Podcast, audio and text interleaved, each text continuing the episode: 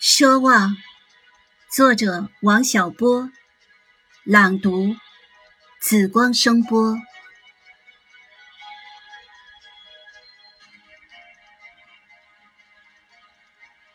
那一天，我二十一岁，在我一生的黄金时代，我有好多奢望。我想爱，想吃，还想在一瞬间变成天上半明半暗的云。后来才知道，生活就是个缓慢受锤的过程。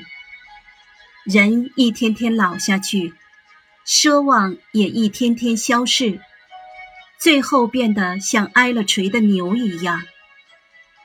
可是我过二十一岁生日时，没有预见到这一点。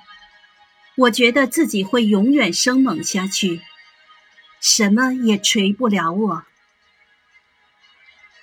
节选自王小波《黄金时代》。